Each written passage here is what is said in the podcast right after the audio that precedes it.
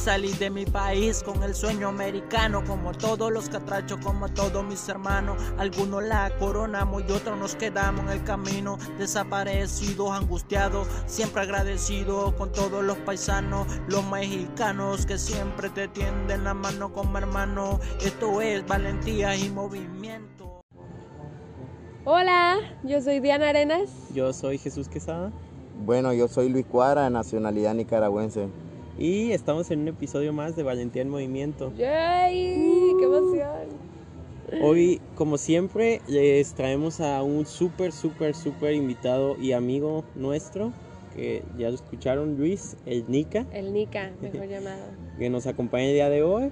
Pues para igual seguir en esta plática, seguir hablando como compañeros y aprender un poquito más.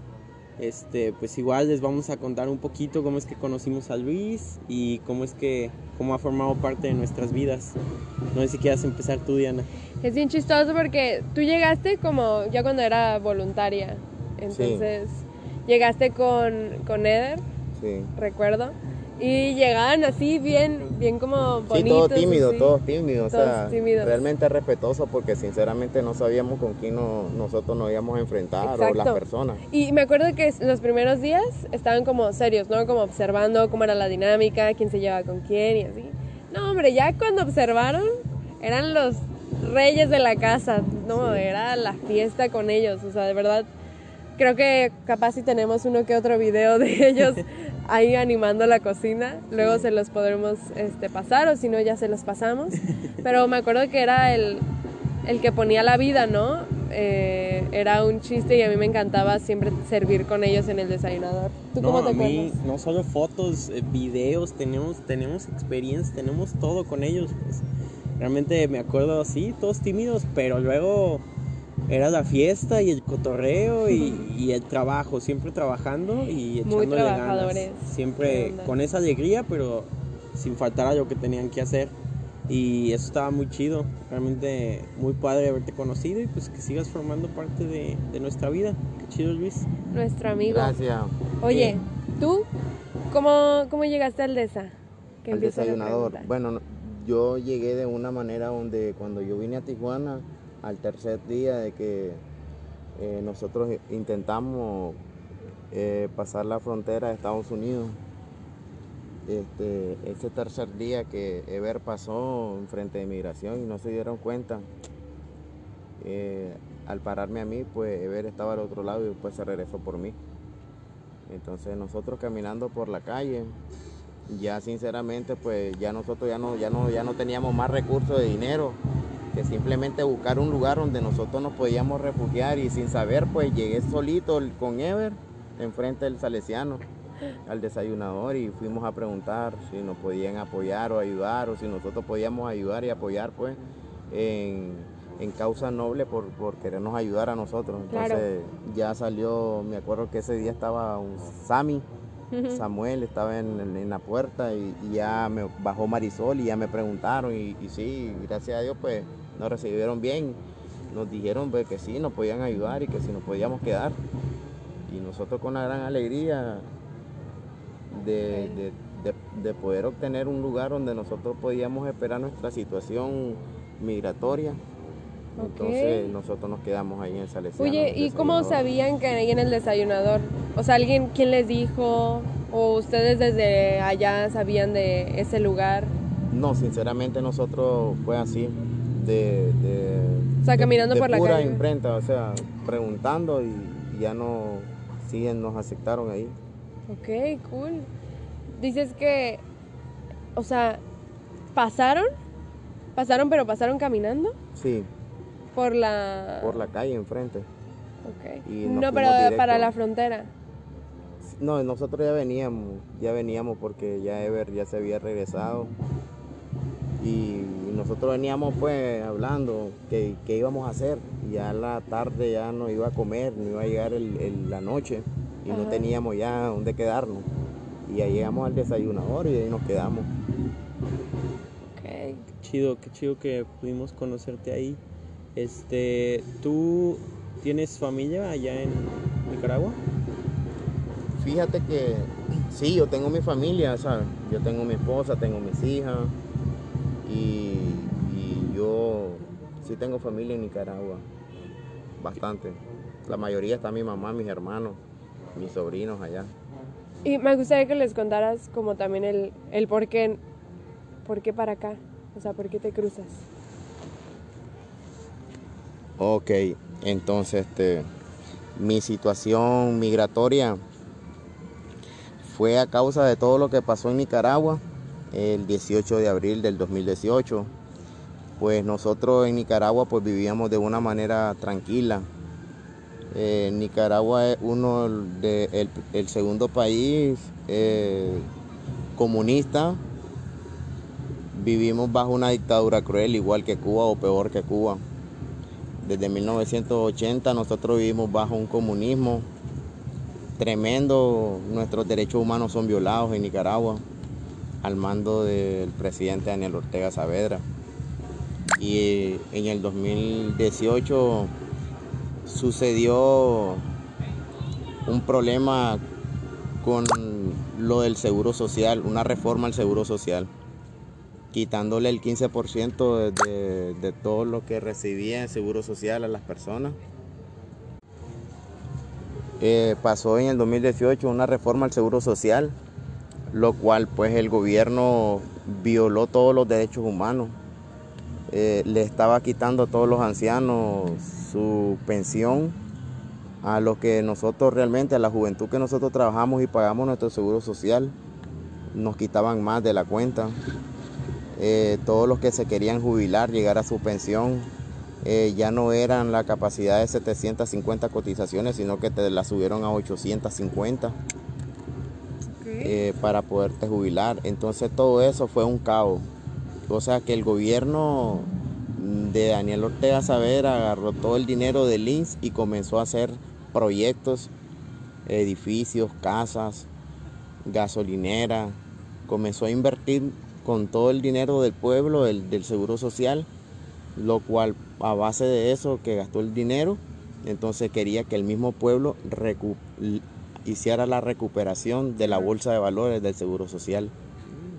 Entonces, a causa de eso, pues vinimos nosotros, vine yo junto con todo el pueblo y nos alzamos, nos alzamos en lucha. En huelga. En huelga pidiéndole justicia, democracia. No golpeamos a nadie, no lastimábamos a nadie, simplemente solo con pancarta nos poníamos en las rotondas, nos poníamos en la avenida universitaria pidiéndole al gobierno y enseñándole a la misma población que abriera sus ojos todo lo que el gobierno estaba haciendo. Y a causa de eso, pues ya vino el gobierno y ya nos, nos comenzó a atacar con su Policía Nacional, con paramilitares. A toda la gente que había hecho A huelga. toda la gente que habíamos hecho, eh, no huelga, habíamos hecho marcha cívica. Marcha cívica. Sí. Eh, nosotros simplemente pedíamos justicia y democracia. Y ya el gobierno, como tiene varias células, entre ellas tiene eh, paramilitares, Juventud Sandinista, CPC. Parte de la población de Nicaragua vivimos controlada por el régimen y la dictadura de Daniel Ortega. Este, Y entonces de ahí la los, los, de, los del gobierno empezaron a, a buscar. Bueno, comenzaron a matar a los universitarios, a golpear a los ancianos, a golpear a todos los que estaban en las marchas cívicas. Y de ahí en el 2018 ya el gobierno nos comenzó, comenzó ya con paramilitares, desde arriba de los edificios a tirarle a las personas con francotiradores en la cabeza. ¿Cómo crees? ¿Y cómo eso no se sabe? ¿Cómo no? Yo sé que todo el mundo y, y- y entonces este, todo el mundo, todos los los- derechos internacionales lo saben todo lo que pasó en Nicaragua. Y a causa de eso ya el gobierno comenzó a asediarnos, a sacarnos de las casas, porque cuando nosotros hacíamos marcha cívica, el gobierno mandaba a su CPC y a la juventud sandinista infiltrada en las marchas a reconocer a cada persona que andaba pidiéndole justicia y democracia al mismo gobierno. Claro. Este, entonces ya comenzaron a andar de casa en casa, sacando a, la- a los jóvenes eh, para torturarlos en la celda del Chipote. El Chipote en Nicaragua es bajo una laguna que se llama Tizcapa. Allá nosotros nos torturan, a nosotros como nicaragüenses, y después nos mandan al sistema penitenciario nacional a, cumplir una meta de 30 años de prisión por estar en contra del régimen sandinista. Y fíjate de que a causa de eso, pues en el 2019, el, el 7 de febrero, pues yo ya no, yo ya no podía estar en Nicaragua porque ya me, a mí ya me habían sentenciado de que me iban a matar, de que, que me querían agarrar a mí. Entonces lo que hice con un compañero mío, pues salimos eh, de las montañas del Guasable para Chinandega para podernos cruzar a, Honduras, porque las fronteras estaban bien recuerdadas. Ya nos cruzamos. de Nicaragua? Sí, entre Nicaragua y Honduras por el Guasable. Entonces ya nos metimos a Honduras y, y gracias a Dios pues agarré un ray y me llevó hasta El Salvador, Amatillo. Ok. Después de Amatillo, El Salvador, ya agarramos un bus que nos llevó hasta Guatemala. Al llegar a Guatemala, la ciudad de Guatemala, ese mismo día nos pusimos hasta la frontera de, de México, lo cual la misma migración mexicana, al yo contarle todo lo sucedido, todo lo que nosotros estábamos pasando en mi país, Nicaragua, ellos mismos nos dijeron de que ya sabían lo que nosotros estábamos pasando y que nos hicieron pasar a nosotros. Nos dijeron que llegáramos a Tapachula, que no había migración para nosotros y que buscáramos unas oficinas ahí que nos podían ayudar. Y así fue. Y, en, Tapachula me acuerdo que en febrero, al 30 de, de marzo, tuvimos en Tapachula. Ahí dormíamos en el parque. Dormíamos en medio del parque en una cúpula de Tapachula. Ahí era nuestro hogar ahí con miles y miles de inmigrantes que siempre iban subiendo por caravana. Y ahí pues vivimos un mes, después solicitamos un salvoconducto, lo cual nosotros subimos hasta aquí, hasta Tijuana. ¿Salvoconducto? Un, salvoconducto es tipo como una visa de tránsito. Ah, ah. Por salida por cualquiera de las fronteras, sea por el sur o por el norte. Y entonces yo al venir el 4 de abril del 2019 aquí a Tijuana, eh, nosotros pues no, no, sabíamos pues qué hacer realmente. Sí, claro. Que si fíjate que yo como, como, como un proceso de, de, migrante, porque realmente pues yo si no hubiera pasado nada de eso en Nicaragua, yo no hubiera salido de Nicaragua. Pero a mí lo que me hace salir de Nicaragua es huir por mi vida y para que mi propia familia no me la mataran ni me la quemaran no mataran a mis hijas. Por eso mismo yo me, tuve que alejar de la casa para que no, no llegaran los paramilitares y nos mataran a todos juntos. Porque para el gobierno de Daniel Ortega es fácil, no les interesa la vida de, las personas, como lo ha hecho con miles de personas en Nicaragua. Que ni los derechos internacionales pueden entrar a Nicaragua porque él, él da la orden de que no pueden entrar a Nicaragua así por así.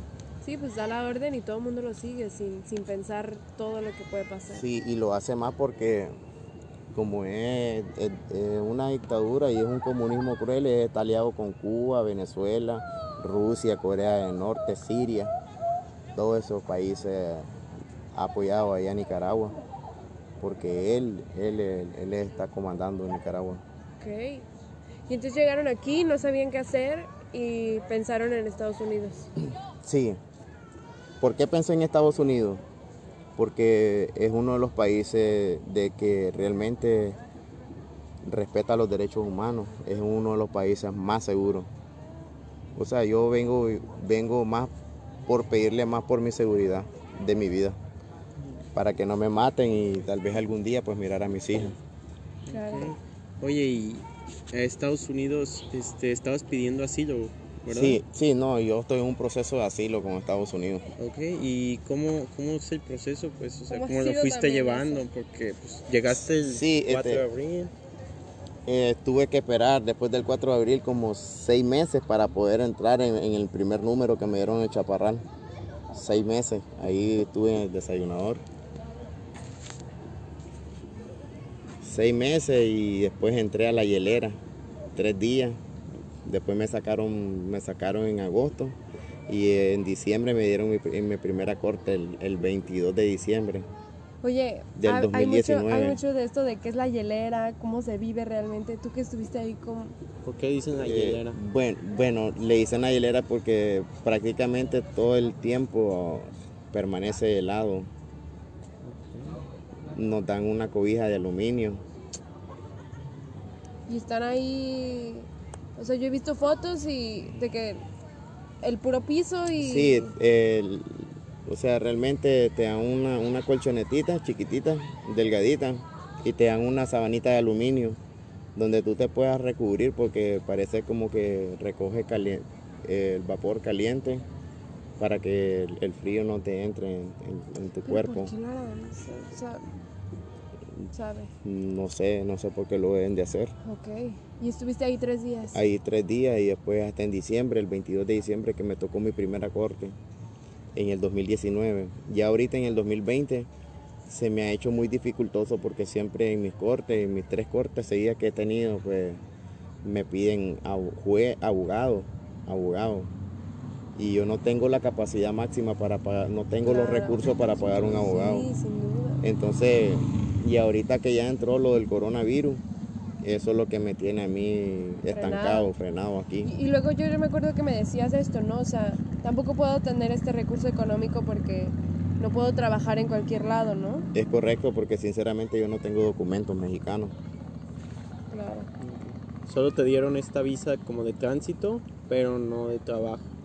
Sí, no, no, no, no, de trabajo no me dieron. Y entonces al yo cruzar a Estados Unidos y venirme para acá, a Tijuana, Baja California, a mí me asignan un permiso de migración para estar aquí. O sea, yo prácticamente con migración mexicana yo no tengo problema. Yo solo doy mi nombre y mi nombre sale registrado y, Ya, y estoy en un proceso de, de asilo con el MPP. ya. Ay, y ha sido pesado, ¿no? O sea, también no es cualquier cosa tener el, el, pues, el caso con, con Estados Unidos. O sea, yo desde que me fui de voluntaria empezaste con este caso y ya llevas Ya Mm. prácticamente ya sobre un año y medio. un año y medio, Sí. Pero yo sé que algún día va a terminar todo esto. claro. Y eso es algo que... Porque que ahorita ya lo, lo de del coronavirus este, ya como que va pasando. Como que se van calmando las aguas del coronavirus. Y ahorita lo que me tiene estancado es el proceso del sistema eh, electoral de Estados Unidos. A ver qué pasa. Tal vez hay buenas noticias ahorita. En, en diciembre me dieron a mí, pero probablemente pueda ser como en enero, febrero. Ya que sea la... que ya no vuelva yo para atrás. Ok. Y llegando a Estados Unidos, ¿cuál, cuál sería tu plan o, o qué, qué esperarías después de, de dar ese paso? Eh, bueno, si hay varias, varias opciones. Si a mí Estados Unidos me llegara a negar el asilo, pues yo voy a pelear otra, otra ley que se llama detención contra la tortura. Pero eso ya lo, ya lo pelearía dentro de una, de un, de una detención migratoria o detención contra la, contra la deportación. Porque todavía en mi país, Nicaragua, nosotros al, ser llevados a Nicaragua nos, van a- nos torturan. Hay dos opciones. Si a mí no se dan cuenta, mi familia, que a mí me llevan a Nicaragua, me van a matar. El mismo gobierno. O me torturan y me llevan a, como reo político y eso es lo que yo no quisiera. Claro.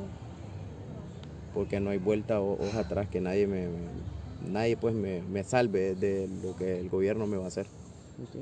Y en el caso de que sí te dieran el asilo y, y estuviéramos hablando otro día ya que estuvieras allá, Bueno, sería una gran bendición para mí. Sería una oportunidad que me dieran en la vida. Una oportunidad de seguir y de, y de las segundas oportunidades, ¿no? O sea, creo que también está bien cañón que hayas podido llegar hasta acá. Porque yo creo que mucha gente de Nicaragua no la cuenta, ¿sabes? No, no la cuenta. Este, fíjate que sinceramente la vida del migrante es bien dura. Desde lo que vos vas pasando, desde que entras a México. Ya sea si tú vienes por, por autobús o vienes por tren, o el famoso tren de la muerte, el gusano de hierro. para el migrante pues es un poco muy difícil. Ahí uno llora por agua, llora por hambre. Ahí se te salen las lágrimas hasta de frío en la noche. No hayas ni dónde meterte. ¿Y qué es lo que lo que te impulsa en ese momento? ¿Qué es lo que piensas que te o sea, que Solo te- lo, que lo único que vos pensás es que pedirle a Dios que te dé fuerza, que te dé fuerza y, y que te vaya, venga protegiendo porque sinceramente como ustedes saben pues que siempre eh, el migrante lleva bastante riesgo, ya sea con el crimen organizado y todo. Ya saben, Sí. podemos, llevamos la, Sí, sí, sí. Y podemos ser secuestrados. de todo. O sea, realmente es como muchas opciones que te pueden pasar. Y en una de estas es pasarla, ¿sabes? O sea, siento que no sabes, no está en tus manos, Sí, ¿no? además, o sea, realmente uno no sabe lo que va a pasar más adelante. Sí. no, y esto que, que a lo mejor no te contaron, pues como tenías tu, tu vida bien en Nicaragua, ¿no? La Sí. platicas con tu familia y con tu Sí. trabajo y todo.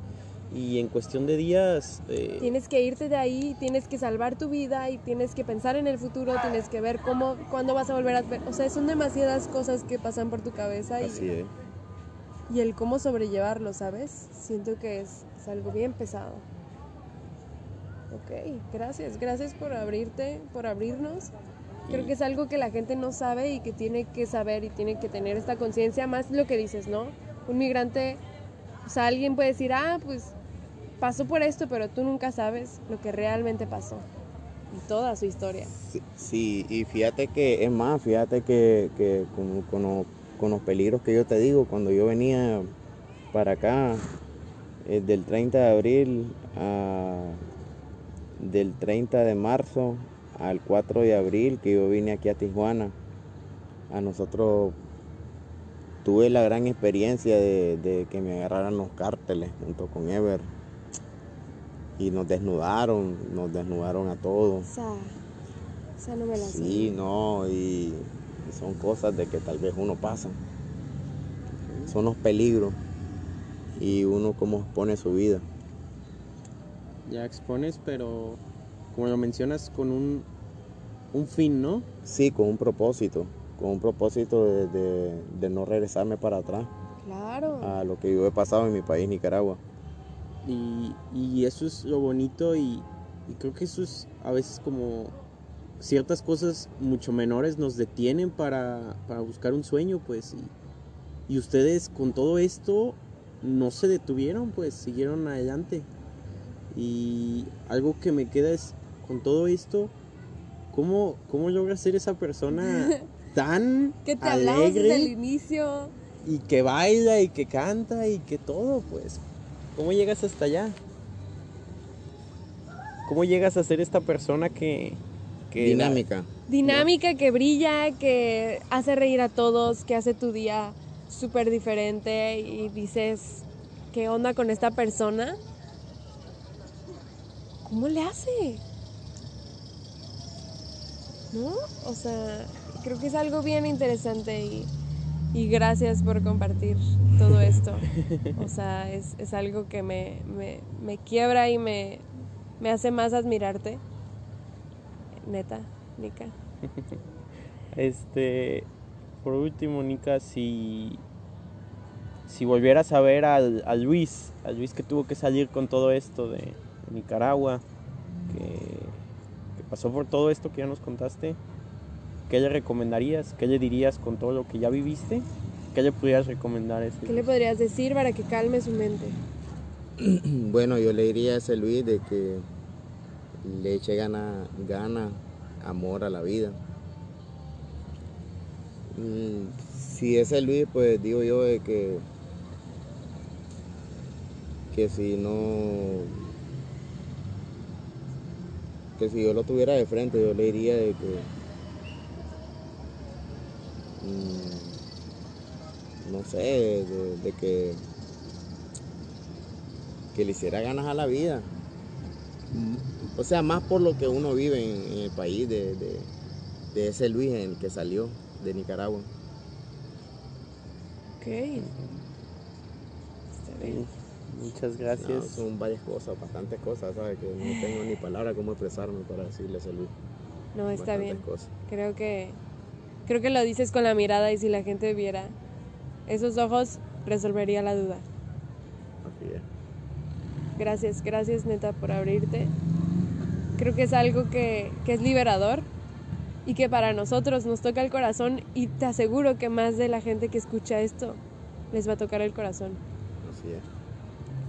Gracias. Muchas gracias Luis, muchas gracias por abrirte y, por eh, darte a conocer a, más personas y, y, abrirnos los ojos a, otra realidad que, no conocemos y que, que a veces tapamos nuestros ojos para no conocer y qué revelador es que tú nos lo cuentes.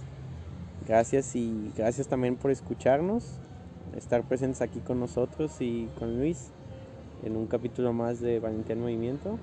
Espero puedan seguirnos escuchando y puedan seguir escuchando a estas grandes personas que vienen aquí con nosotros y que, se han convertido en más que amigos, hasta familia casi. Gracias. Adiós. Díselo, Chapu. Valentín Movimiento. Activo 664.